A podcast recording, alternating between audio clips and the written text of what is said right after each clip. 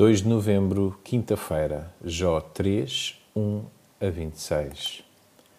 Ao fim dos sete dias, Jó decidiu falar para amaldiçoar a sua vida e, tomando a palavra, exclamou: Desapareça o dia em que nasci.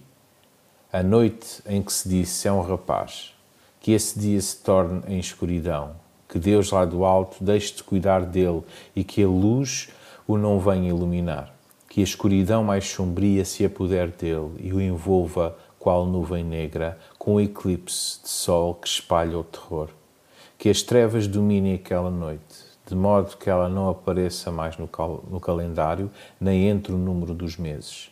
Que esta noite seja declarada estéril e não se ouçam mais nela gritos de alegria. O dilema de Jó é não entender o porquê do mal que o acometeu a dor induz Jó a tomar atitudes que não se coadunam com a forma como agiu antes. Jó profere duas maldições e um lamento.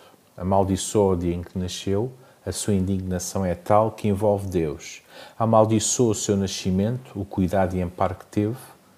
Lamenta a vida, de gemidos e dor, sem descanso nem sossego. Lembremos que Jó tinha dito: Temos recebido o bem de Deus e não recebíamos o mal. A dor muda sentimentos, mas não muda o cuidado de Deus pelos seus.